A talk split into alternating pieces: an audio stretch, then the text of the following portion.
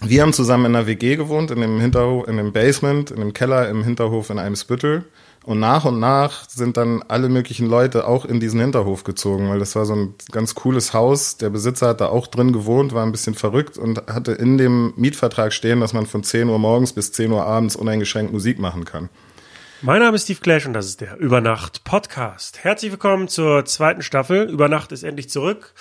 Und es hat sich nicht viel geändert, außer dass der Podcast ab jetzt alle zwei Wochen erscheint und nicht mehr wöchentlich und ich mir zusätzlich zu den Interviews noch ein Format überlegt habe, wo sich verschiedene DJs über das Auflegen unterhalten. Äh, und zwar in einer Diskussionsrunde und äh, weniger in einer Interviewsituation. Dazu aber mehr, wenn die erste Folge dazu erscheint. Und jetzt erstmal zu meinem aktuellen Gast. Ich habe mich mit Caspar Wiens unterhalten, den die meisten wahrscheinlich eher unter dem Namen Tropf kennen. Äh, Tropf ist Hip-Hop-Produzent und mischt regelmäßig die Konzerte von einigen großen deutschen Hip-Hop-Künstlern. Er bildete mit Sammy Deluxe und DJ Dynamite die Band Dynamite Deluxe, hat an Türlich Türlich von Das Bo mitgearbeitet und war einer der Mieter des häufig erwähnten Eimsbusch Basements, einer Kellerwohnung im Hinterhof in Hamburg-Eimsbüttel. Wir waren in seinem Studio in Hamburg, was er sich mit Jan Delay teilt und haben über seine Anfänge im Hip-Hop, seine Arbeit als Produzent und Live-Mischer und über die Entwicklung in der Musik gesprochen.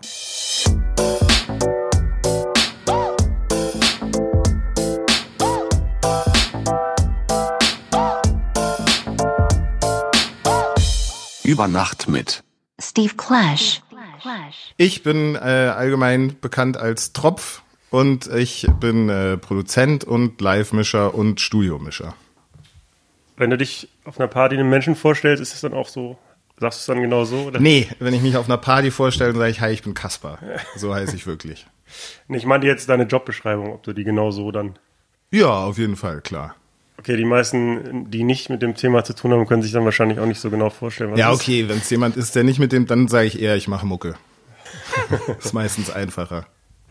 Ähm, ja, ich habe dich natürlich ein bisschen gestalkt vorher. Ähm, und das, also im Grunde habe ich die Sachen gefunden, die du musikalisch gemacht hast. Und seitdem bist du auch in Hamburg. Aber die Frage ist, bist du auch in Hamburg geboren? Ich bin tatsächlich von der ganzen Eimsbusch Musikabteilung der Einzige, der wirklich in Eimsbüttel geboren ist.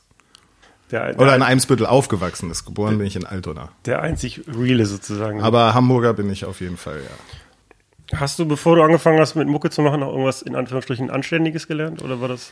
Nee, nicht wirklich. Ähm, ich wusste schon ziemlich früh, dass ich was mit Musik machen will. Mein erstes äh, Praktikum in einem Tonstudio habe ich mit 15 gemacht.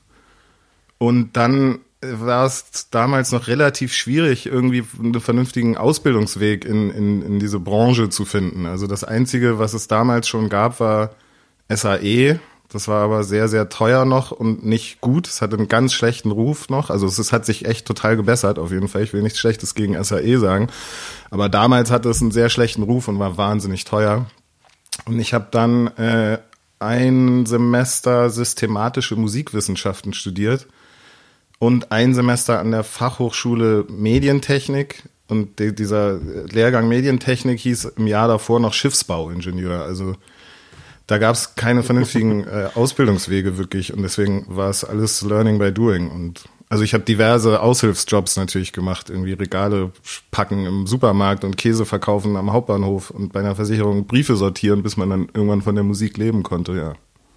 Aber das Interesse dafür kam wahrscheinlich schon bevor du, also während der Schulzeit oder wann, wann kam das Interesse daran? Ähm, Beat Street war ausschlaggebend. Der lief, äh, glaube ich, 89 in Deutschland das erste Mal im DDR-Fernsehen tatsächlich.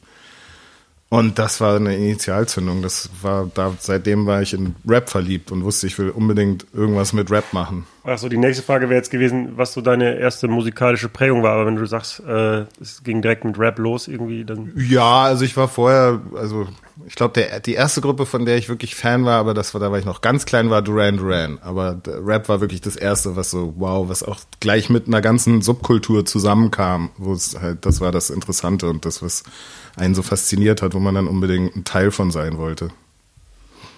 Hast du dann auch schon direkt irgendwie gedacht, so ich möchte also das eher von so einer technischen Seite, also von der Producer-Seite irgendwie kennenlernen oder ich meine, der klassische Weg ist ja, dass man irgendwie dann Rapper oder DJ werden will. War das bei dir auch so am Anfang?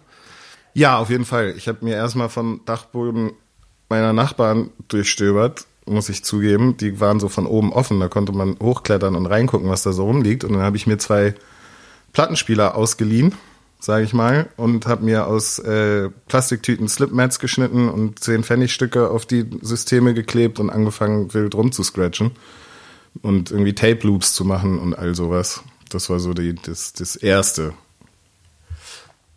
Ja, ich meine, das war ja insbesondere früher ja auch eine finanzielle Hürde irgendwie, besonders beim Genau. Produzieren. Äh, wie, wie hast du das gelöst oder was, was waren so die ersten Geräte, die du selber besessen hast? Ja, das erste war ähm, ein Atari, also ich hatte ein Keyboard, so ein, ein Korg M1, das war mein erstes Musikinstrument. Da konnte man schon so äh, mit Step-Sequencer so ein bisschen Sachen programmieren, aber das hatte natürlich beschissene Sounds und ähm, es war ganz klar, dass man halt einen Sampler braucht und das war natürlich eine riesen finanzielle Hürde. Das hat, ich weiß gar nicht, wann ich mir den leisten konnte. Ich glaube, den habe ich erst mit ich mit 17 habe ich mir den, äh, den Sampler gekauft und dann vorher hatte ich auf dem Amiga irgendwie Pro-Tracker, da konnte man ganz rudimentär auf vier Spuren äh, Kick, Snare, Hi-Hat und ein Sample programmieren, aber die dürften nie gleichzeitig angespielt werden. Das war äh, auch ein riesen, also das ist ganz, ganz rudimentär. Und dann hatte ich irgendwann äh, einen Atari mit Cubase und äh, einen Roland S760 Sampler. Hast du das auch alles erstmal autodidaktisch beigebracht oder gab es irgendjemand, der dir das zeigen konnte? Ähm, äh, Jans Vater, Gott sei Dank, also Icy Ice Vater, der ist Musiker und der hatte ein Mirage, glaube ich, Sampler. Also ein Mirage Keyboard, was schon irgendwie ein paar Sekunden samplen konnte. Und da haben wir ab und zu äh, äh, dran rumgespielt und der konnte einem das natürlich zeigen, so, aber das war in, also in erster Linie war es autodidaktisch auf jeden Fall. Ja, wo du es gerade ansprichst, ähm, für die, die dich nicht kennen, also du machst ja Live-Sound und produzierst unter anderem für, für Jan Delay, für die Beginner, Genau. für Sammy Deluxe Genau. und warst ja auch früher Teil Mongo-Clique und vom Dynamite Deluxe. Dynamite Deluxe. Genau. Ähm, wie, also habt ihr euch schon kennengelernt, bevor das losging mit dem Musikmachen oder kam das? War es Ja, ja, also Jan habe ich kennengelernt, da waren wir 13, glaube ich, so irgendwie die Abteilung. Aber es war damals war es halt so, dass kaum jemand Rap gehört hat. Das war ja noch brandneu in Deutschland quasi. Ähm, und da hat kaum jemand Rap gehört. Und wenn jemand in, im näheren äh, Umkreis von ein paar Kilometern Rap gehört hat, dann ist man früher oder später aufeinander gestoßen. Und so habe ich Jan auch kennengelernt. Und über Jan habe ich dann Sam und Dynamite und alle möglichen Leute weiter kennengelernt. Äh, ihr habt ja in der WG gewohnt, du und Jan, ne? Nee, ähm, das war so, ich habe äh, mit Sam und Tim Beam, der dann Ach später, ja, oh, äh, ja, nee, ja. alles gut, der später äh, Geschäftsführer von Eimsbusch war. Wir haben zusammen in einer WG gewohnt, in dem Hinterhof, in dem Basement, in dem Keller im Hinterhof in Eimsbüttel. Und nach und nach sind dann alle möglichen Leute auch in diesen Hinterhof gezogen, weil das war so ein ganz cooles Haus. Der Besitzer hat da auch drin gewohnt, war ein bisschen verrückt und hatte in dem Mietvertrag stehen, dass man von 10 Uhr morgens bis 10 Uhr abends uneingeschränkt Musik machen kann. Ähm, und dann sind Jan und Bo zusammen da in eine WG gezogen. Irgendwann ist Dendemann dahin gezogen. Irgendwann sind wir aus dem Basement aus, aber in demselben Haus in andere Wohnungen gezogen. Und also wir haben da äh, irgendwann alle gewohnt. Aber ähm, also die ersten Produktionen habe ich gelesen, sind halt in deinem Schlafzimmer entstanden. Absolut. Mein Schlafzimmer war quasi, wir haben da, glaube ich, nur drei Jahre insgesamt gewohnt oder ein bisschen länger. Ähm, und mein Schlafzimmer war auf jeden Fall Jugendzentrum. Das, das war nonstop, da waren jeden Tag immer Leute. Also Skater, Writer, Rapper, äh, was auch immer. Teilweise sind irgendwelche Maler noch 13ers nachts nach dem Malen klopft es auf einmal ins Fenster um zwei, halb drei Uhr morgens. Ey, können wir noch mal rein? Und so. Und dann war da Freestyle-Sessions. Die Küche war quasi dann für die offiziellen Aufnahmen, war die Küche der Aufnahmeraum und mein Schlafzimmer war das Studio. War es so romantisch, wie es klingt, oder war es auch irgendwie nervig zwischendurch, wenn ständig jemand da war? Mm, Es war romantisch, es war so romantisch, wie es klingt, aber natürlich auch mal nervig. Also ich weiß, einmal bin ich wiedergekommen, da hatten wir eine Show und, oder ich, ich war sogar mit auf einer, nach einer Tour. Dann bin ich wiedergekommen und da saßen irgendwie äh, fünf Leute mit Schuhen auf meinem Bett in meinem Zimmer, haben Fernsehen geguckt und es sah aus wie Sau, überall Pizzakartons und voller Aschenbecher und so. Eigentlich einfach wortlos äh, frische Klamotten eingepackt und bin äh, für drei Tage nach Amsterdam gefahren. ähm, weil ich keinen Bock hatte auf den Nerv. Und dann, als ich wiedergekommen bin, war es äh, tiptop aufgeräumt und gesaugt und bettfrisch bezogen. Ey, das wünsche ich mir auch manchmal, dass ich einfach drei Tage weggehe und dann ist die Wohnung sauber. Ja. ähm, wie sah denn anfangs das Setup auf, so das, die Aufnahme? Also was hattet ihr so an Technik? Ähm, ganz am Anfang hatte ich ein Mackie-Pult. Ähm, erstmal, glaube ich, 24 Kanäle und dann habe ich mir irgendwann noch die Extension dazu geleistet. Dann hatten wir eine Tascam 8-Spur Bandmaschine mit äh, eine Spur natürlich äh, für ist für SMPTE draufgegangen, also für den Timecode, damit man den Sampler und die Bandmaschine synchronisieren konnte. Also hatten wir sieben Spuren für Vocals ähm, und der Roland hatte irgendwie acht Ausgänge, glaube ich. Genau, und dann hatte ich, ich weiß nicht genau, was ich da schon mir so an, an, an Outboard gekauft habe. Ich war ähm, bestimmt in ein oder anderen DBX-Kompressor und irgendwie ein SPX 990 und ein äh, P Lexicon PCM 81. Das war so, glaube ich, das Grundsetup. Aber das kann ich mir dann so klassisch vorstellen, dass erst eine Spur recordet wird und dann läuft die und ich recorde die nächste oder war das genau. eine Session? So nach und nach, also Spur Ja, klar, genau. Also ähm, die Limitierung hat, das war äh, natürlich total hilfreich in, in dem Sinne, dass man sich wirklich genau überlegen muss, okay, was brauchen wir? So, wir haben eine Spur für die Main Vocals, wir haben eine, zwei Spuren für Backups, dann haben wir vielleicht noch äh, drei Spuren für ein Refrain und eine für eine Atmo und schon ist das Band voll. So. Und wie stelle ich mir so die ähm, Vocalaufnahmesituation vor? Gab es irgendwie so eine provisorische Kabine oder irgendwas? Nee, gar nicht. Die Küche war ziemlich äh, äh, vollgestellt und verwinkelt, deswegen war die relativ trocken. Und dann haben wir einfach das Kabel unter der Tür durchgelegt. Ich habe mit Kopfhörern mitgehört beim Aufnehmen und natürlich nicht über Speaker. Und äh, Sam stand in der Küche und hat gerappt, also für die Plattenaufnahmen. Wenn wir jetzt wirklich für, für ganz viele so Freestyle-Geschichten und so styliger Geschichten haben wir das auch einfach im Raum mit handgehaltenen Mikros gemacht, weil da irgendwie die Atmosphäre besser war. Wenn man jetzt irgendwie zu dritt, zu viert und dann auch mal das Mic an jemand anders abgibt, da waren wahnsinnig viele Sessions, wo wir irgendwie Stunden und Tage Material aufgenommen haben und dann tatsächlich daraus noch irgendwelche Tonträger entstanden sind. Und kannst du dich noch an den Moment erinnern, als dir bewusst geworden ist, so dass Deutschrap in Deutschland auch irgendwie Relevanz hat und dass vor allen Dingen das, was ihr macht, hat auch eine Relevanz hat? Ähm, also so einen richtig einschneidenden Moment nicht. Also ich meine, natürlich waren äh, äh, so Freundeskreis und Beginner, das waren die ersten beiden Alben, die, glaube ich, die cool, also wirklich kredibile Rap-Musik waren und kommerziell sehr erfolgreich waren das war auf jeden Fall ein einschneidender Moment. Aber also als wir angefangen haben, war das noch kein Karrierepfad. Also dann, wir haben äh, ein Jahr mit Dynamite Deluxe, glaube ich, irgendwie 160 Shows gespielt oder so. Und das war so die Einnahmequelle. Am Anfang ist man mit irgendwie äh, Fuffi in der Tasche nach Hause gekommen und das hat sich dann ganz langsam gesteigert. Also wir haben wirklich Jahre Zeit gehabt, das uns zu entwickeln, bis dieses, bis dieser Boom kam. Gab es denn auch zu der Zeit irgendwie schon so einen Plan oder ein Ziel oder war das einfach, wir haben Bock auf Mucke und wir machen das jetzt einfach, worauf wir Bock haben und dann ist es glücklicherweise erfolgreich geworden? Ja, genau so. Also es war wirklich, da gab es überhaupt keinen Masterplan hinter. Es war sehr äh, in, in den Tag und von der Hand in den Mund. Glaubst du, das würde heute auch noch funktionieren? Wenn man sehr Musik sehr liebt und einfach drauf losmacht? Ja, auf jeden Fall. Das, das Problem heute ist, dass es halt sehr viel schneller funktioniert. Ne? Also ich bin ganz froh, dass unsere ersten Gehversuche nicht äh, irgendwo auf YouTube zu sehen sind, sondern äh, dass wir halt diese Zeit hatten, bis man dann, ne, man diese alle diese Hürden erstmal geknackt hat irgendwo.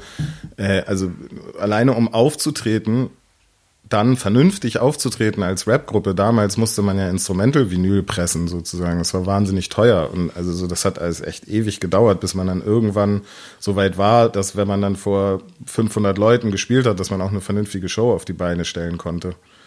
Und aber ich glaube sofort, dass das heute noch geht. Sieht man ja. Also ich meine, ich meine jetzt, ja gut, aber heute brauchst du vielleicht einen Marketingplan und irgendeine Agentur, die dafür sorgt, dass du irgendwie. Nee, noch viel weniger. Bekommst. Also, weil heute kannst du ja das quasi selber machen. Also, wenn du aus irgendeinem Grund auf Instagram oder Spotify oder so äh, äh, durchschlägst und alle Kids das geil finden, dann hören die das Tag und Nacht und dann bist du, hast du auf einmal eine Nummer eins und hast noch nicht mal ein Label oder ein Manager oder irgendwas im Rücken. Also ich glaube, heute geht das noch deutlich einfacher. Also es ist natürlich auch schwerer, sich durch die ganze Masse durchzusetzen vielleicht, aber du hast direkten Zugang zu, zu den Fans, wenn du das willst. Ja, also die technischen Hürden sind kleiner geworden, aber, Genau. aber die Disziplin hat sich meiner Meinung nach verändert. Also es reicht nicht, dass du einfach gute Musik machst, sondern du musst dir auch überlegen, Klar. wie kriege ich es hin, dass Leute sich das anhören. Auf jeden Fall, du brauchst ein Image, das ist klar, voll. Kannst du dich dir noch an den Moment erinnern, als du gemerkt hast, so, okay, das ist jetzt mein Beruf, das ist jetzt mein Job, so, das mache ich jetzt mein Leben lang? Ja, an den kann ich mich sehr gut erinnern. Das war nämlich, also ich meine, es war eigentlich eh keine Frage, weil wir haben es einfach gemacht, aber, aber der Moment, wo ich gemerkt habe, okay, cool, ähm, ich kann davon vielleicht sogar leben, war äh, dann äh, fünf Sterne haben mich gefragt, ob ich einen Remix für eine für ähm, Dein Herz schickt schneller machen kann. Und ich habe äh, noch einen Song mit Bo für die äh, äh, für die Single gemacht. Für, ähm, also habe ich da zwei Songs drauf gehabt und habe äh, vier für jeweils für jeden Song 2000 Mark gekriegt. Also habe ich auf einen Schlag 4000 Mark verdient. Das war enorm für mich zu der Zeit. Und da dachte ich, ja, geil, alles klar, es geht auf jeden Fall.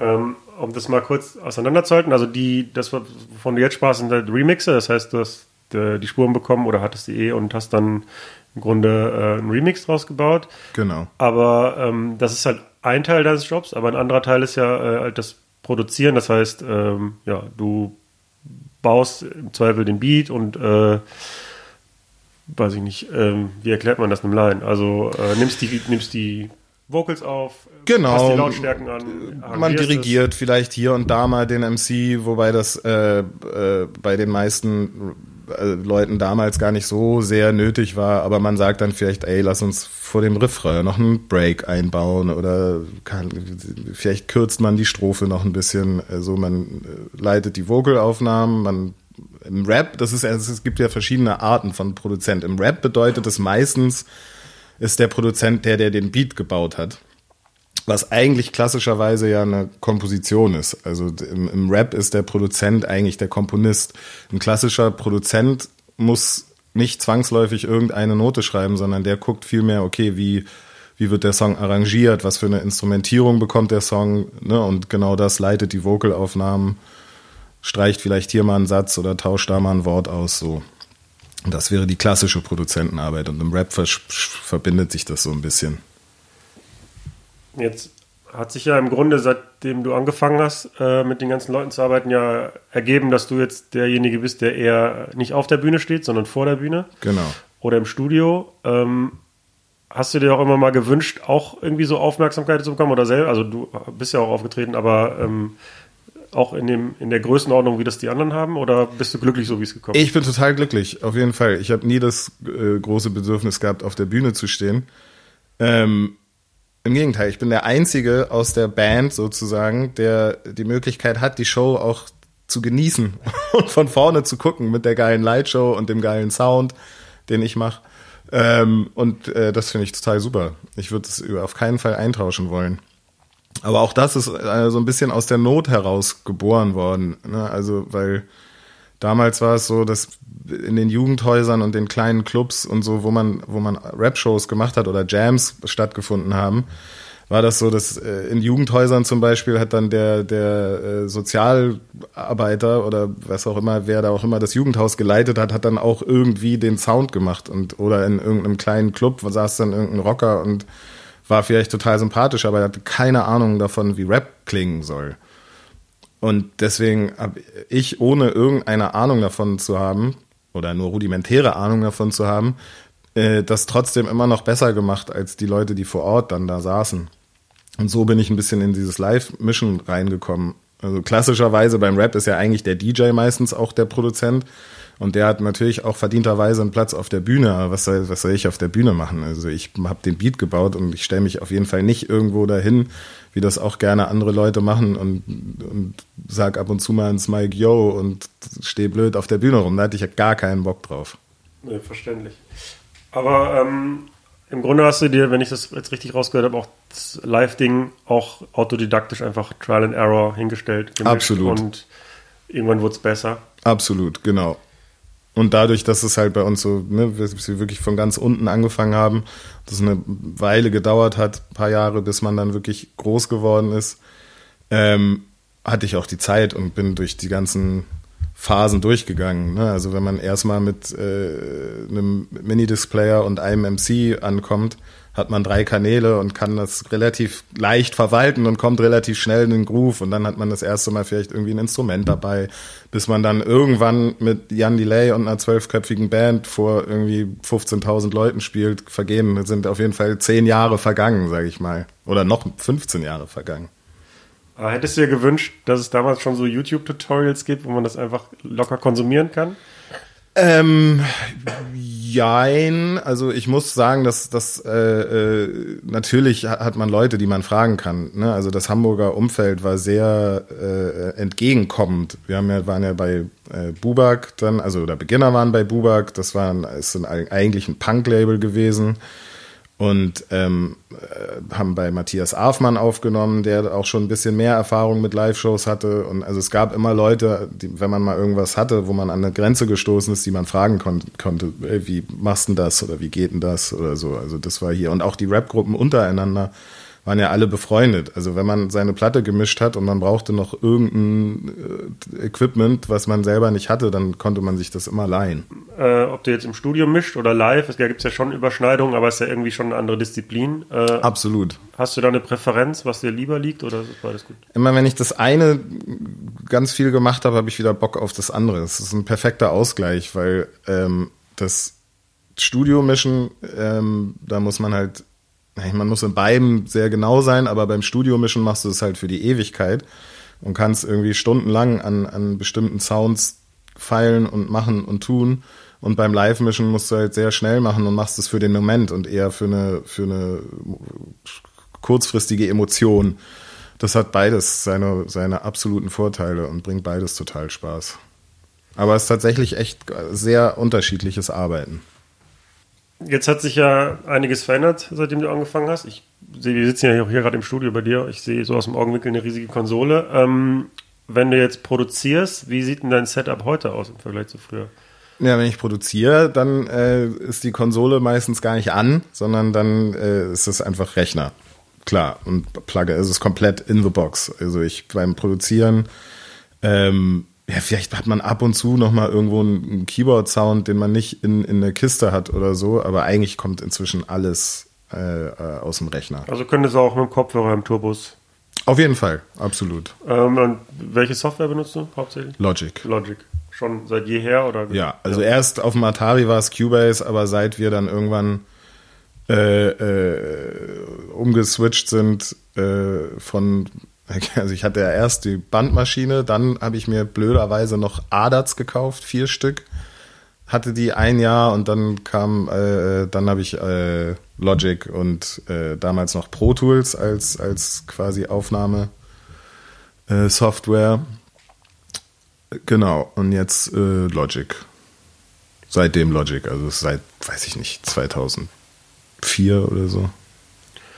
Und ähm, wenn du jetzt an einem Album mitproduzierst, so wie stelle ich mir da die Aufgabenverteilung vor oder wie, wie sieht das die Arbeit aus? Also bist du erstmal für dich und bastelst erstmal oder ist es von Anfang an mit dem Künstler in enger Absprache oder wie stelle ich mir sowas vor? Das kommt total drauf an, aber also als äh, bei jetzt zum Beispiel bei Jan äh, natürlich. Also so, das ist ja, wir haben uns, wir, das Studio ist ja unser, gehört uns beiden. Und seit äh, der letzten Platte, die haben wir dann hier auch komplett aufgenommen und, und gemacht. Da ist es so, dass ähm, Jan immer schon seine Ideen im Hinterkopf hat und ganz genau weiß, wo die Reise hingehen soll, musikalisch. Und dann kommt die Band rein und dann macht man mit der Band Sessions. Und, und da ist es eher so, äh, da, dass man mal sagt, ey, das ist doch geil oder halt, stopp, lass uns da mal vielleicht was anderes probieren. Aber da ist es absolut in, in engster Zusammenarbeit mit dem Künstler. Also da bereite ich gar nichts vor. Also das kommt ab und zu mal vor, dass ich äh, eine Idee bei Mercedes Dance habe ich äh, A nicht gar nicht habe ich produziert. Das war so, da hatte ich den Beat einfach gemacht, ohne irgendwen im Hinterkopf zu haben und die anderen den gehört und meinte, oh geil, den will ich haben. Und da habe ich quasi den Song auch geschrieben. Aber sonst äh, und bei Herz 4 basiert auch auf so einer Idee, die ich mal hatte Aber ansonsten ist es so, dass Jan mit der Band quasi die Songs entwickelt und ich eher dafür zuständig bin, okay, wie, wie nehmen wir das auf, wie machen wir das? Brauchen wir hier noch eine Gitarren-Overdub oder sowas?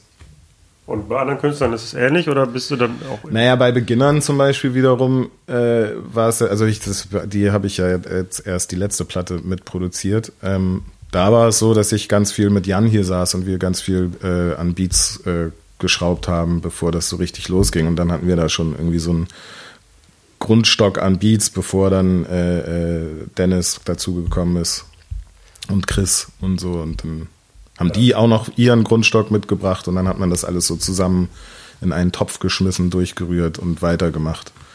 Also Dennis ist Daniel und Chris, genau, Chris Dennis ist von ist Daniel und Chris ist Fidschi Chris von Kitschkrieg, genau. Also das heißt, wenn ich dich richtig verstehe, ihr baut erstmal Beats und Instrumentals und es gibt ein grobes Thema, eine grobe Geschwindigkeit und erst danach werden dann Texte geschrieben oder sind die Texte schon grob fertig und darauf wird dann, wie stelle ich mir das vor? Also bei den meisten, also bei Rap zumindest, habe ich das bisher immer nur so erlebt, dass, dass erst der Beat da ist und dann der Text kommt. Also jeder MC hat natürlich sein, sein Rhymebook und hat Ideen da drin und Punchlines und Reime und irgendwelche Assoziationsketten aber ähm, den, den wirklichen Song, der wird dann zu der Musik passend geschrieben. Ähm, aber in, in anderer Musik ist es natürlich auch oft total andersrum. Also bei so Singer-Songwritern, die werden irgendwie wahrscheinlich erstmal einen Text haben und eine grobe Melodiefolge und dann wird dazu die Musik komponiert und oder produziert. Aber beim Rap kenne ich das eigentlich nur so rum. Wie funktioniert also deine Kreativität, wenn du jetzt einen Remix machst oder am Album mitproduzierst? Also bist du jemand, der zieht sich dann erstmal die Drums und baut, ein, baut Drums oder spielst du erst ein Instrument an oder wie ist so dein Vorgehen? Das ist echt immer anders. Also, also die Drums kommen meistens beim, beim, beim Beat machen nicht zuerst bei mir tatsächlich, auch wenn es Beat machen heißt. Also, aber Beat beim Rap bedeutet ja immer die, die, das ganze das Instrumental, so, ne? Nicht nur das Schlagzeug, sondern das ganze Instrumental. Und früher war es immer ein Sample, der als erstes da war, und dann hat man daraus was gebastelt und dazu dann die Drums gespielt und so. Heutzutage ist es so, dass man ähm, erschlagen von diesen Möglichkeiten, die man heutzutage hat durch Logic und diese ganzen Synthes und alles, echt manchmal da sitzt und stundenlang einfach sich durch irgendwelche Sounds durchdrückt, bis man irgendwie äh, über einen über einen Sound auf eine Idee kommt, was will man machen. Ähm, Jan hat ganz oft äh, konkrete Ideen. Ich will sowas machen in so einem Tempo, mit so einem Groove, so, das, und dann fängt man halt mit so einem Groove an erstmal. Dann kann es durchaus sein, dass die Drums zuerst kommen und dann gibt's, kommen irgendwie die Band und dann man hat schon so ein kleines Rhythmusgerüst und dann kommt die Band und spielt dazu was. Also da gibt's das, jede Herangehensweise ist denkbar und passiert auch. Hast du irgendwelche Tricks für Tage, wo wo es ja Kreativität fehlt oder ähm, ja, äh, nicht frustrierend sein, sondern vielleicht einfach an dem Tag mal frei machen. Also inzwischen ist es so, Gott sei Dank, kann ich mir das absolut leisten. Ich mache auch eigentlich kaum noch, also es ist äh, ein, ein Luxus und vielleicht auch ein bisschen traurig gleichzeitig, aber ich mache eigentlich kaum noch Musik, wenn ich nicht einen konkreten Auftrag habe. Also einfach mal so in den Tag hinein äh, mal ein Beat machen für niemand Spezielles, das kommt echt ganz selten vor. Nur wenn ich mal irgendwie ein neues Instrument habe und das ausprobieren will oder so. Aber ansonsten mache ich fast nur Sachen, die auch eine konkrete Verwendung haben. Aber es wirkt ja vielleicht auch als Motivator, wenn man irgendwie eine Deadline hat oder jemand, der einem im Nacken sitzt und sagt, Absolut. man muss Absolut. Ähm, eine Sache habe ich auch noch mir aufgeschrieben. Du hast ja mit Bo zusammen Türlich Türlich produziert. Genau. Und also ich habe noch in Erinnerung, dass es eigentlich relativ ungewöhnlich war, weil das ja so ein Abtempo-Ding ist, irgendwie ja. bei 130 BPM.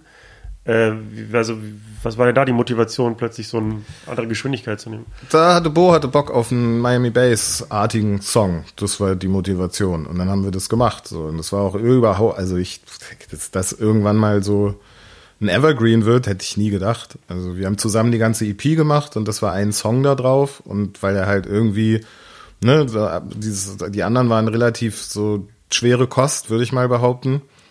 Ähm, die EP heißt auch nur der Zorn zählt und natürlich, natürlich ist halt ein Song da drauf und dann hat äh, Bo mit André Luth damals wahrscheinlich von Yo Mama entschieden, ja, dann lass uns natürlich, natürlich ein Video drehen.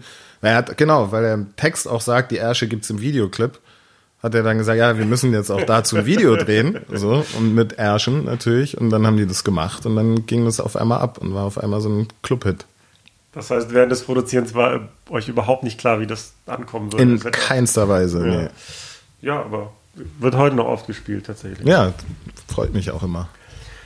Ähm, so, dann neben dem Producing bist du ja noch Live-Mischer. Das heißt, du stehst vor der Bühne an der Konsole und ähm, ja, während die Künstler auftreten, bist du dafür zuständig, die Spuren zu leveln, irgendwelche Kompressoren zu schalten, Genau, Delays den zu fahren und Sound zu machen, damit das Publikum alles hört, was auf der Bühne passiert, in einer angenehmen Art und Weise.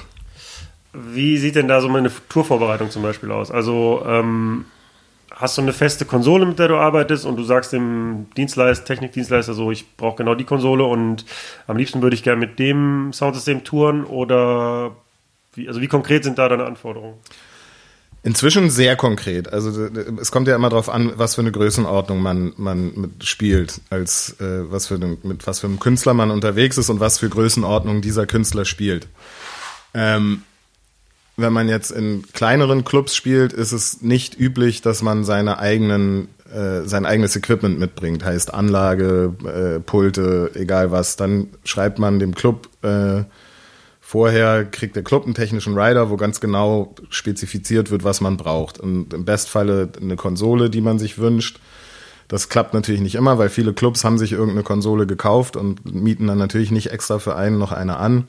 Dann muss man halt damit arbeiten, was man kriegt. So, dann muss die Konsole halt die Grundvoraussetzung erfüllen. Heißt so und so viel Kanäle, äh, so und so eine EQ, Art von EQ und äh, all dies.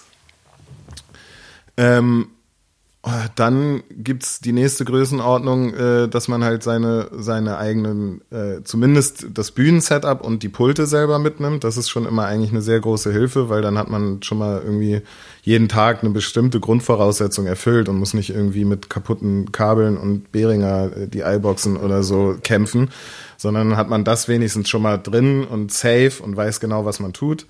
Und dann kommt die angenehmste Art zu reisen, ist man nimmt einfach alles selber mit. Man hat die Anlage dabei, man hat äh, halt alles dabei, die Pulte dabei, die Monitore beziehungsweise in ihr äh, Monitormischer, all das dabei. Also das ist zum Beispiel was, was ich ganz ungern nur noch mache, ist Monitor von der Front aus zu mischen. Das war natürlich früher immer Standard, so in den kleineren Clubs. Ähm, das mache ich inzwischen total ungern, weil du hast es nie wirklich im Griff. Weil ne, der ein Monitormischer steht ja mit auf der Bühne und hört, was passiert und oder schaltet halt auch die in ihr Kopfhörer im Ohr, die die Band auch im Ohr hat und kann in die einzelnen Wege reinhören. Das kannst du von der Front einfach nicht machen. Deswegen mache ich das total ungern. Und ich mag es auch nicht, mich die ganze Zeit auf die Bühne konzentrieren zu müssen, ob mir irgendein Musiker gerade winkt und irgendeine Änderung haben will. Deswegen sage ich da jetzt meistens, wenn das so Jobs sind, sage ich, nee, das mag ich eigentlich ungern machen. Ich mag wirklich nur Front mischen und mich nur darauf konzentrieren. Ja, ich meine, es ist, hat man ja auch schon genug mit zu tun, so ist ja, Ja. nicht, als man dann, ähm, Genau. ja, um das nochmal für die Hörer, die das nicht kennen, zu erklären. Also es gibt da noch quasi einen zweiten Mischer, der auf der Bühne steht mit einer eigenen Konsole und der ist nur dafür zuständig, den Monitorsound für die Künstler zu mischen. Genau, und wenn es dann noch ganz groß wird, so wie bei Udo Lindenberg zum Beispiel, der hat zwei Monitormischer, einer, der nur für ihn da ist und der andere, der mischt dann die Band. Den Status muss man erstmal erreichen. Das muss man erstmal hinkriegen, ja. Und inzwischen ist es natürlich so, viele, viele Clubs in so einer Zwischengrößenordnung mieten sich auch äh, ähm, Technik an und heute mit Digitalpulten, das ist natürlich auch dann relativ angenehm. Dann kann man sagen, ich würde gerne die und die Konsole haben. Dann bringt man einen USB-Stick mit und lädt seine Showfile rein und dann hat man genau das Setup, was man gestern auch hatte. Also das funktioniert auch relativ gut. Äh, ja, ich habe gesehen, in einem anderen Interview hast du gesagt, dass du aber erst relativ spät auf, äh, eine, auf digital umgestiegen bist. Ja, bin ich. Ich habe mich lange gewehrt, weil es am Anfang auch einfach noch nicht gut war. Also Es hat nicht richtig gut geklungen und der Workflow in den Konsolen war noch nicht, meines Erachtens noch nicht optimal. Also ich bin erst ähm, mit richtig froh gewesen auf, auf der Avid-Konsole, auf der ähm, Profile.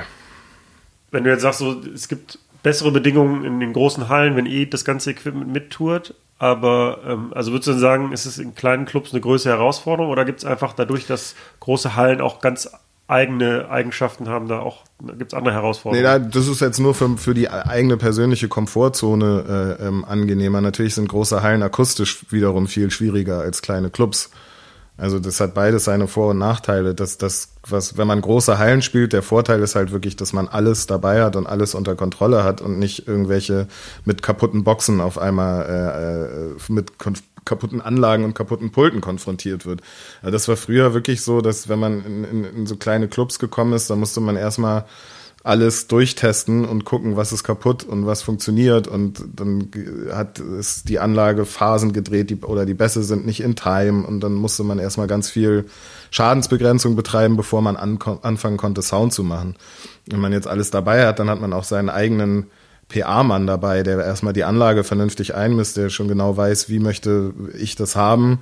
Und dann macht er das und man kann das Setup mitbestimmen. Man hat immer genug Bässe dabei und ne, das ist ja auch oft der Fall, kommst du in den Club und merkst, ah, Fehlt unten rum. fehlt untenrum was und dann kannst du nichts mehr machen. Aber du hast ja auch eh ein Systemer dabei, ne? Also Genau. jemand, der nur sich um die Anlage kümmert, dann kannst du dich aufs Mischen konzentrieren. Genau.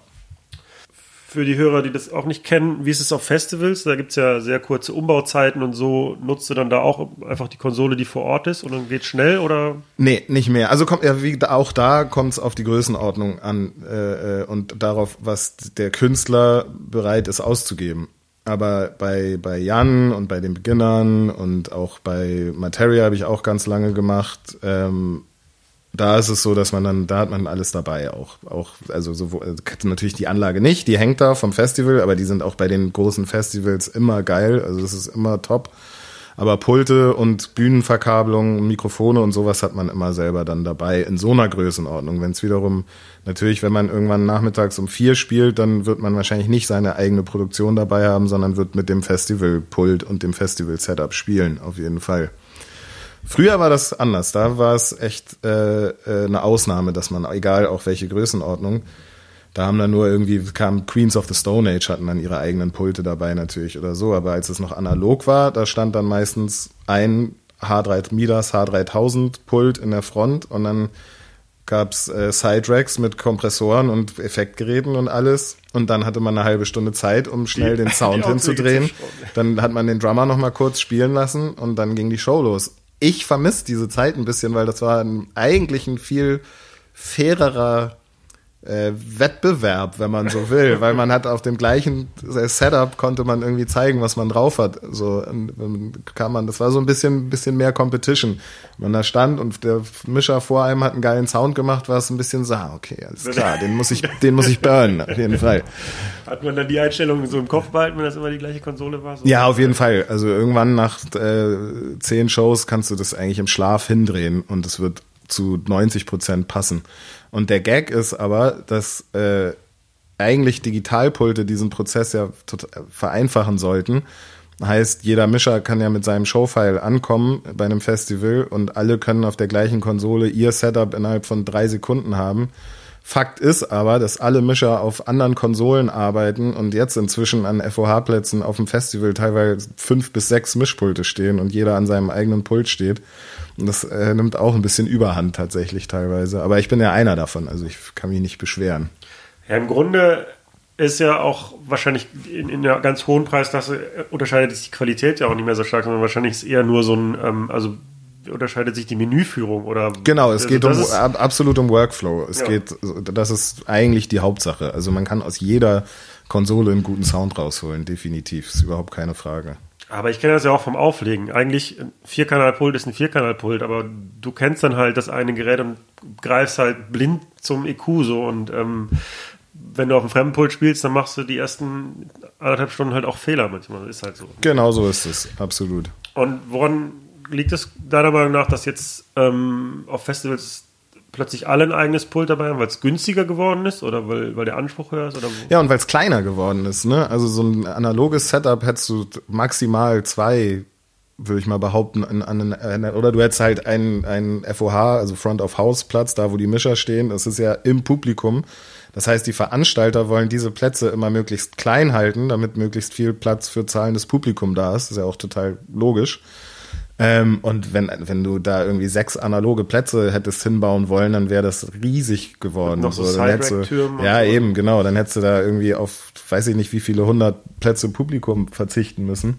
Und dadurch, dass die Digitalkonsolen deutlich weniger, du brauchst keinen Side-Rack mehr, weil du hast die auch Plugins, also oder bringst im besten Fall nochmal irgendwie ein bisschen Outboard mit, das kriegst du aber meistens unters Pult montiert.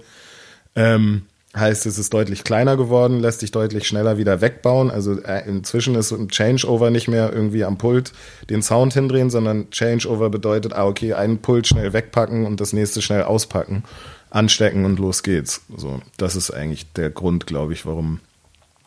Und das mit dem Pfeil schicken, das funktioniert halt auch immer nur bedingt. Kommst du an und dann hat vielleicht das Pult hat eine falsche Software, hat noch die ältere Software, dann kannst du deinen Pfeil nicht laden. Oder es hat bestimmte Plugins nicht, die du gerne hättest. Und da gibt's halt immer, deswegen bringt man eigentlich sein eigenes Pult mit, weil man da ganz hundertprozentig sicher sein kann, dass es läuft. Und heutzutage ist ja auch wahrscheinlich so, dass du nicht mehr da so einen riesigen Kabelstrang anpinnen musst, sondern wahrscheinlich einfach nur eine Glasfaser kriegst und Genau. aufs Pult steckst. Genau so es sieht's ja. aus. Ähm, wenn ihr tourt, entweder Festivals oder Show, dann wahrscheinlich so klassisch fährst du Nightliner und wie man sich das vorstellt, Ja. man wacht morgens in der neuen Stadt auf, äh, geht in die Halle und legt los, abends ist Show, dann geht man wieder schlafen im Nightliner. Genau so. Ist das was, was dich belastet oder macht dir das Spaß? Das macht mir total Spaß, auf jeden Fall. Ähm, das ein, also was was mega nervt, was immer so, das ist, das mein mein, ich weiß nicht, wie ich das nennen soll. Ich habe, wenn man im äh, so Anfang März, Ende Februar oder Ende Oktober oder November, Dezember, wenn man da Touren fährt, ist die Halle einfach tagsüber immer kalt, weil Heizen so eine Halle ist natürlich riesen äh, teuer und Energieverschwendung und nicht schön für die Umwelt. Und jeder, der irgendwie was zu, anzuliefern hat, lässt Türen offen stehen. Ich renne dann immer den ganzen Tag rum und schließe irgendwelche Außentüren, weil ich keinen Bock habe, den ganzen Tag in der Kälte zu verbringen. Das ist das Einzige, was nervt. Wenn ich äh, nur noch im ab April und bis, sagen wir, Ende September touren würde, dann hätte ich überhaupt nichts daran auszusetzen. Ich liebe das, ich find's, bin wahnsinnig gerne mit dem Nightliner unterwegs. Ich, diesen, diese Tage, das ist, man hat dann so eine schöne Routine, man ist mit meistens, wir haben das Glück, dass wir immer mit geilen Leuten, auch Crew, dass es immer geil ist, also tolle Leute, sympathische Leute, tolles Essen. Wir haben ja äh, jetzt bei Jan und bei den Beginnern haben wir die Rote Gourmet-Fraktion als Catering dabei. Ja, Ole war auch schon in meinem Podcast. Ah, siehst du? Ähm, ja, ey, Props an Ole, ist echt das Allergeilste. Also man ist ja jeden, jeden Abend in einem super Luxusrestaurant.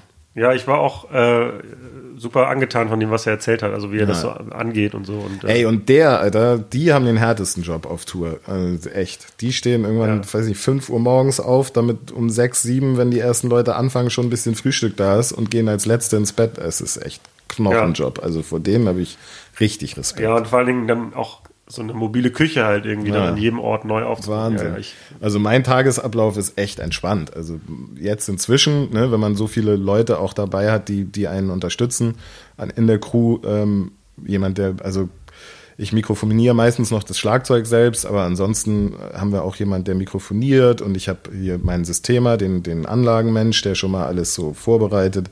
Das heißt, ich kann eigentlich, ich komme um, ich stehe um 10 auf, meistens erst, dann frühstücke ich entspannt, dann baue ich meinen Pultplatz hin, dann habe ich irgendwie ein bisschen Freizeit, dann höre ich mir die Anlage an, wie die Halle so klingt, mache selber noch so meinen kleinen Geschmacks-IQ, wenn das nötig ist, meistens mit Arndt Wagner, der ist mein, der Systemer meiner Wahl, der ist das meistens gar nicht mehr nötig. Und dann machen wir einen Soundcheck und na, also ne, am Anfang der Tour ist der Soundcheck meistens immer noch eine halbe Probe, weil man nochmal Sachen umstellt und nochmal Sachen anders probiert und hier nochmal einen Übergang ändert und so. Ähm, aber dann so nach, nach dem ersten Tourblock, nach drei, vier Tagen, hat sich das alles meistens eingegroovt, dann ist Soundcheck auch nur noch so ein, zwei Lieder anspielen und dann hat man wieder frei, dann gibt's das leckere Abendessen, dann macht man, haben wir das große Glück, dass die Hallen meistens sehr voll sind, dann macht man eine Show, das pusht einen wieder total auf, dann ist man richtig gut gelaunt, feiert noch ein bisschen und dann geht man in den Bus und schläft wieder und dasselbe von vorne. Also es ist sehr angenehm.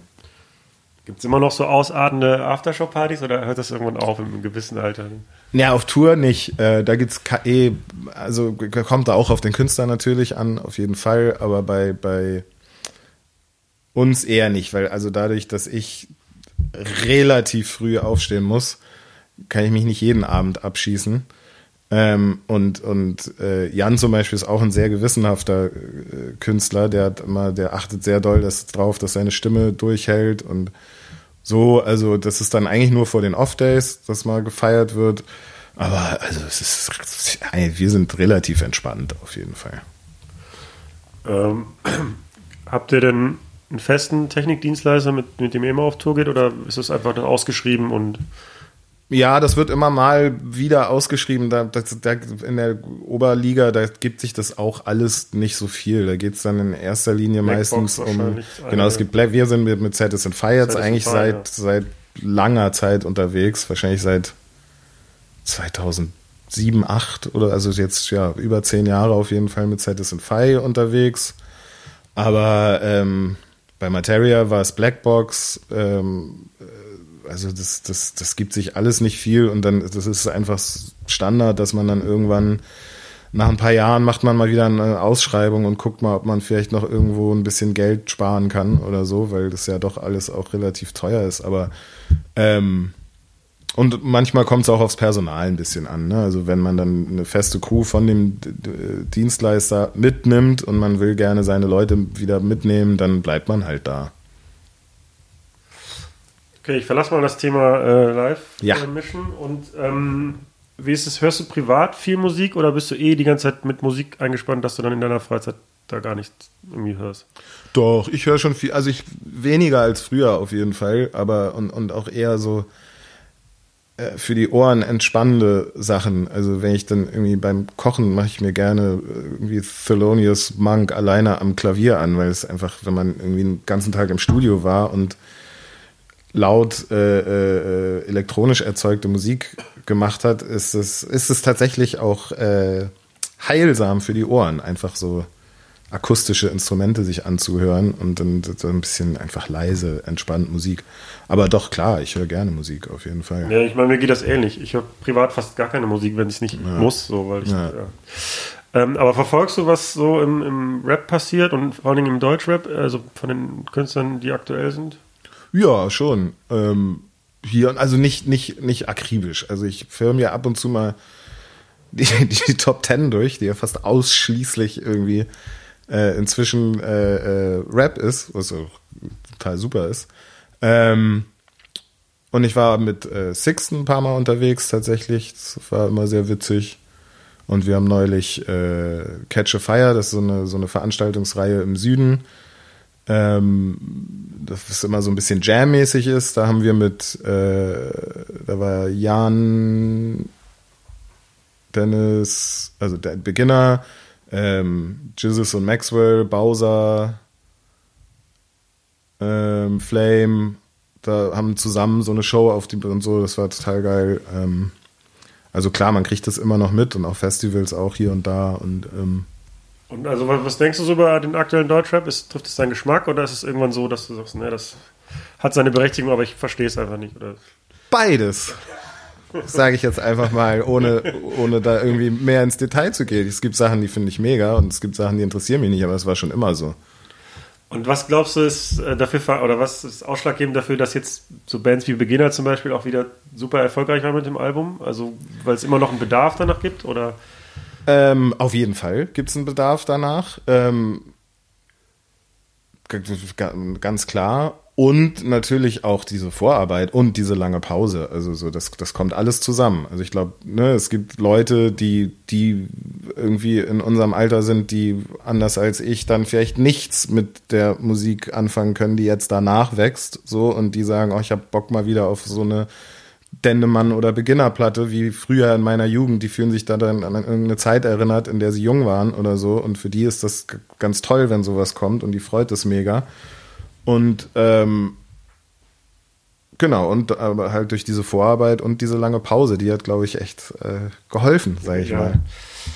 Äh, ja, Dendemann-Platte hat mich auch super gefreut. Also das, äh, ich, hatte, ja, ich hatte richtig Angst und. Nee, äh, Wahnsinn, also Wahnsinn echt, er ist eh einer der krassesten Texter und Crowds haben das toll gemacht und also wirklich mega geworden, die Platte. Ja, Crowds sind ja, sitzen in Berlin, ne? Und genau. Äh, für die, die die nicht kennen, und die haben auch die Materia-Platten gemacht, ne? Genau. Ähm, haben auch mit Seed, glaube ich, im Studio gestanden, äh, gesessen im gleichen, bevor sie umgezogen sind. Genau, also der Monk von, von den Crowd, soweit ich weiß, hat auf jeden Fall auch Peter Fox viel produziert ja, genau. und so. Genau. Gibt es eigentlich einen Austausch äh, so zwischen zum Beispiel Crowd oder anderen Produzenten oder trifft man sich nur ab und zu mal? Ja, man trifft sich ab und zu mal. Ill Will kannte ich, kannte ich am längsten von denen. Ähm, der auch DJ ist und so, den kenne ich am längsten. Und dann Crowds habe ich jetzt, also zusammen gearbeitet habe ich jetzt gerade tatsächlich das erste Mal mit denen an der Dendemann-Platte. Da habe ich acht Songs gemixt. Und da gab es dann natürlich einen regen Austausch. Ich war jetzt noch nie bei denen im Studio leider. Ich wollte da immer mal vorbeigehen, habe es bisher noch nie geschafft. Die haben sich ein neues Studio gebaut, ist bestimmt geil geworden. Aber man trifft sich ab und zu und also ich verstehe mich sehr gut mit denen und mag die Produktion sehr, sehr gerne. Und hast du ein Gespür dafür, wo es hingeht mit, mit dem Rap oder wie sich die Musik entwickeln wird? Glaubst du, das wird jetzt hm. weiter so hoch bleiben auf dem Level oder ist, das, ist der Peak schon erreicht? Naja, es ist schwierig zu sagen, ne, weil das ganze Ding hat, also so das, äh, also ich glaube, Rap wird es immer geben, auf jeden Fall. Das zeigt ja auch Amerika so dieses, ich glaube, dass so ein Crash, ich hoffe nicht, dass es so ein Crash nochmal geben wird, wie so, ich weiß gar nicht wann das war, 2004, 5, 6 irgendwie so, wo das auf einmal so eingebrochen ist. Ja, da war so ein Loch. Und dann, und dann ging es 2010, 2011 oder Genau, ich hoffe, dass es sowas nicht nochmal passiert, einfach für die Künstler, weil es war einfach wirklich eine richtige Durststrecke. Es war sehr, sehr schwer. Es wollte kein Label mehr irgendwas sein. Es wollte kein Festival mehr irgendeinen Rap-Act buchen. Es war einfach, das war so Rap, war, wurde nicht mit der äh, heißen, äh, wie eine heiße Kartoffel, die man nicht mit einer Zange anfassen will. So. Ähm, ich hoffe, dass das nicht wieder passiert. Und es hat sich halt auch stark verändert weil jetzt die Kids die Charts gestalten. Ne? Also früher haben, haben die Charts Leute gestaltet, die irgendwie eine Kaufkraft hatten, die CDs oder Platten gekauft haben. Das war eher so eine, die Zielgruppe, weiß ich nicht, 20 bis Mitte 40 oder so. Und inzwischen machen die Kids mit Spotify und YouTube die Charts so und das hat sich einfach krass verändert und dadurch ist Rap jetzt auf einmal belegt die ersten zehn Plätze der Charts und mal gucken, also ich wüsste nicht, warum sich das in naher Zukunft so ändern sollte, außer dass sich vielleicht irgendwann mal der Sound wieder ein bisschen ändert. Also, dass man jetzt noch zehn Jahre irgendwie Afro-Trap und Autotune machen muss, weiß ich nicht. Ey, wenn es gefällt, dann gefällt's. Und wenn es gut gemacht ist, ist es ja auch cool. Ähm, ist ein bisschen inflationär, aber pff, also, ne, solange es Leute findet, die, ich muss das ja nicht hören, solange es Leute findet, die das, die das gerne hören, ist es doch super. Also, ich bin gespannt, aber sehr gespannt, was das vielleicht irgendwann mal der, der neue Sound sein wird.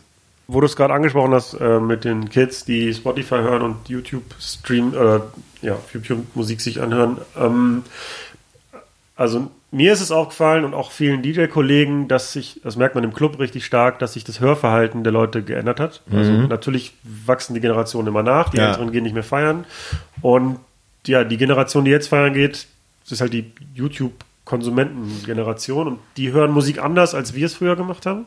Ja. Und das macht sich bemerkbar, also du musst als DJ halt darauf reagieren. So, du kannst nicht mehr Songs sechs Minuten auslaufen lassen, dann ja. fliegen die ersten Flaschen und ein Song muss direkt catchen. So. Und das ist ja auch bei Spotify so. Und es gibt ja sogar Leute, die dann extra Musik Spotify-freundlich produzieren. Das heißt, sofort ein Refrain, sofort irgendwas, eine Melodie, die catcht.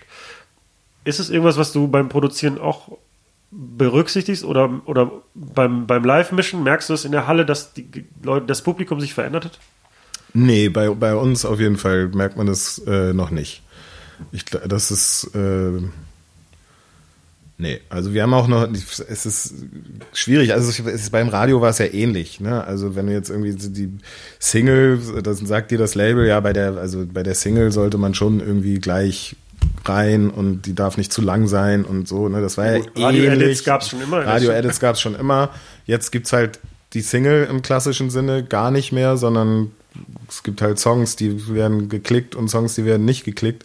Aber ich krieg das nicht so mit. Und wir, bei uns ist das, hat das Gott sei Dank beim Produzieren auch überhaupt keine, keine Rolle. Das Einzige, was, was jetzt anders ist, was, wo Jan neulich mitkam, war, ähm, dass er meinte, so, ey, ich, also letzten, die letzten Platten haben wir immer so ganz klassisch auch mastern lassen, dass man sagt, wir wollen so einen runden Sound für eine ganze LP haben und wenn, wenn der, der leiseste Song sozusagen ist, setzt das Level fürs Album, damit nicht der danach auf einmal so raushaut oder, ne, oder vorher ein lauter Song ist und dann kommt der leise und man denkt, ja, und, und er meinte jetzt, ist, ey, wir müssen das darauf jetzt scheißen. So Leute hören sich kaum noch Alben in der ganz in der Reihenfolge an, sondern man hört mal hier einen Song, mal da einen Song und wenn einer lauter ist als der andere, ist das scheißegal. Das, das ist das Einzige, wo wir jetzt mal irgendwie gesagt haben, ja gut, komm, scheiß drauf, wir machen das jetzt so und die Leute, die so sind, die kaufen sich wahrscheinlich eh Vinyl und bei Vinyl macht man das sowieso immer noch so. Da wird der eh nochmal extra für gemastert und da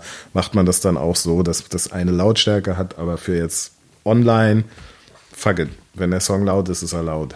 Aber wenn du jetzt beim Produzieren sitzt, dann hast du nicht im Hinterkopf, okay, das Ding landet auf Spotify.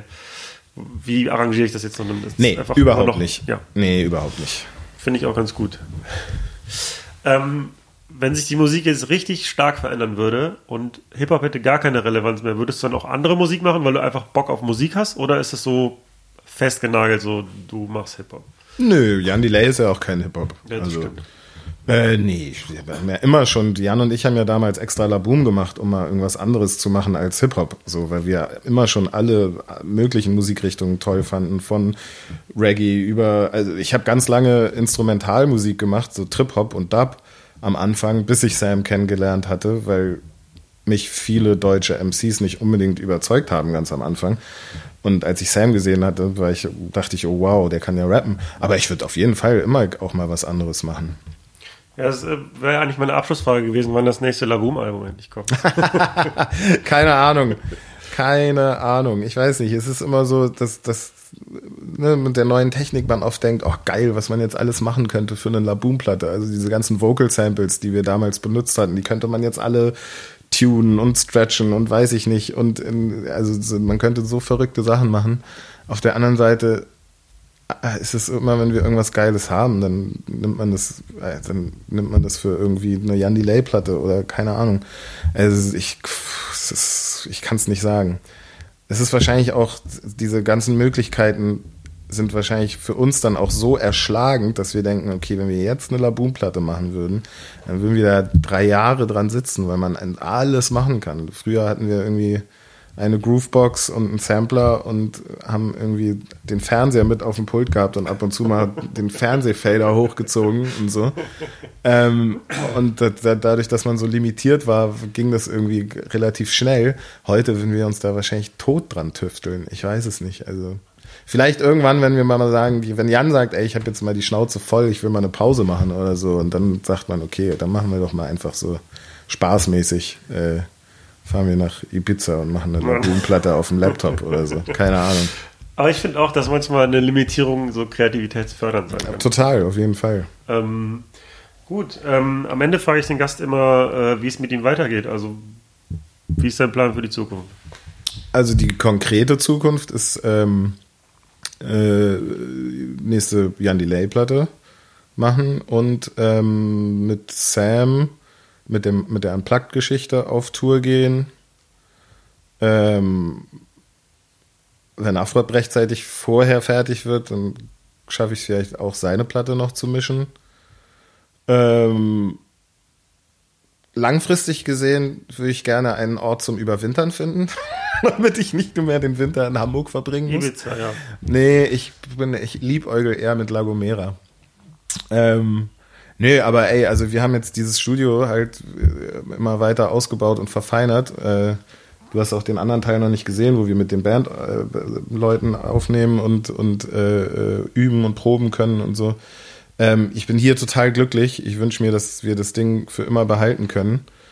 Ähm, und bin sehr froh und zufrieden. Und wenn es so weitergeht, dann ist es toll. Ich danke dir, dass du dir die Zeit genommen hast. Gerne. Und äh, ciao. Ciao. Das war das Gespräch mit Trop. Vielen Dank für die Aufmerksamkeit und ich freue mich auch in der zweiten Staffel nach wie vor über euer Feedback. Schreibt mir gerne eine Mail an hello at übernacht.cool, wobei das Ü ein echtes Ü ist, oder über unsere Social Media Kanäle bei Facebook oder Instagram. Und vielleicht interessiert dich auch noch Staffel 1, unter anderem mit Nils Bokelberg, Totze von den Beatsteaks, Simon von Anthem oder Vis-a-vis. Und das sind dann auch meistens die Nächte, wo ich mich an den Ausgang nicht mehr so hundertprozentig erinnere, aber anscheinend hat das ist, ist Auflegen eine so äh, verankerte Tätigkeit, dass ich das dann in dem Zustand auch immer noch bis zum Ende geschafft habe. Also aufgelegt habe ich tatsächlich schon äh, in einer Schuldisco mit Kassettenrekorder SKA 700 oder 701 und einem Walkman und einem Bleistift. Ähm, und dann habe ich ihn da gesehen und bin dann einfach zu ihm hin und meinte so, ey, du bist doch hier äh, Tobaya, hi, ich bin Simon, bla bla bla, gemeinsame Freunde und haben irgendwie gelabert.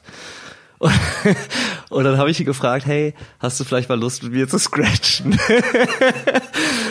wenn ich mir jetzt die ersten Interviews angucke, dann schäme ich mich in Grund und Boden. Erstens habe ich noch ganz krass Berlinert. Also wenn man sich das allererste Interview anguckt, was ich gemacht habe mit Sido 2000, also es war nicht das allererste Interview, aber das erste 16 Bars Interview, ich glaube 2010 oder so war das. Ähm, das ist ein Albtraum. Also ich Berliner so widerlich. Ich finde es wirklich ganz schlimm. Nichts gegen Berlinern und Berlinerisch, aber das steht mir nicht und das war, das klang auch einfach asozial, so finde ich.